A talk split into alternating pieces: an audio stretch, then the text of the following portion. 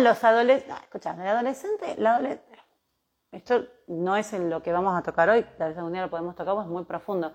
Los adolescentes, Sigmund Freud dijo, em, los hijos deberán pasar por encima del cadáver de sus padres. Y Pugliese dijo, los espero a los 40, el músico. Eh, ¿Y esto qué significa? Recién cuando sos padre, conectas con tus padres en los sentires, los miedos, las angustias y las preocupaciones de criar, o te vas a la vereda de enfrente porque te das cuenta los padres que tuviste cuando vos te sumiste como padre o como madre. Por eso siempre todo, según desde donde me pare, tiene la polaridad opuesta porque somos duales. Somos duales. Hombre y mujer dentro mío, dos hemisferios cerebrales, dos árboles, el árbol de, una, de un lado mamá, el árbol de otro lado papá, testosterónico, estrogénico, todo al mismo tiempo. Eh, soy, soy diestra, pero también uso la zurda. La dualidad y la contrapartida de la polaridad, que es, ok, si mi mamá vivió remar la maternidad, yo puedo vivirla tan mal como ella, o todo lo contrario, súper bien, de eso se trata.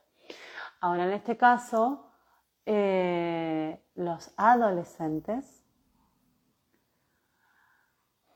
tienen un propósito y es, por eso duermen más de día y andan más de noche y yo creo que socialmente no estamos bien organizados para darle la educación que corresponde porque no respondimos a las necesidades biológicas, sino a las necesidades sociales. Los chicos se duermen a las 2, 3 de la mañana. ¿Por qué? Porque el adolescente se, se queda vigilando al interior de la cueva mientras los alfas duermen y él hace su entrenamiento de ser un futuro alfa. Por ende van a estar despiertos a la noche y es cuando mayor potencial creativo tienen. Después los llevamos pobrecitos bajo los efectos de Morfeo a las clases y parecen zombies. Y más las hormonas, más todo esto. Eh, los chicos, un adolescente sano no va a contemplar la necesidad del padre y de la madre, sino que se va a contemplar a sí mismo. Un hijo chico o adolescente joven que está demasiado preocupado por sus padres, no está en rol de hijo, está en rol de custodio. Así que lamento esto que vos decís, porque sé de qué se trata, pero los muestra más sanos si te leen solo un cajero automático. Ahora, si se leyeran a sí mismos médicos o tu pareja para custodiarte y cuidarte, tenemos un desorden sistémico. No tenemos un hijo asumido hijo, tenemos un partener que está ocupando el lugar que no corresponde. ¿Sí? Por eso es tan importante que si somos adultos estamos criando tengamos parejas sanas, pero que tengamos parejas, eh, para que nuestros hijos no se desplacen a ocupar estos lugares de estar como coequipers. Los hijos, los adolescentes van a estar mucho más identificados, mucho más emocionados, mucho más preocupados y atentos a la necesidad de un amigo que a la necesidad de los padres. Y esto los vuelve sanos, es un momento narcisista necesario del proceso de individuación. Luego los espero a los 40. Y es ahí donde, pobre mi madre querida, cuántos disgustos les he dado, cuántas veces escondida en un rincón la encontré llorando. ¿Viste esos tangos que hemos escuchado y que tienen que ver con esto, pero que recién cuando soy grande lo puedo notar?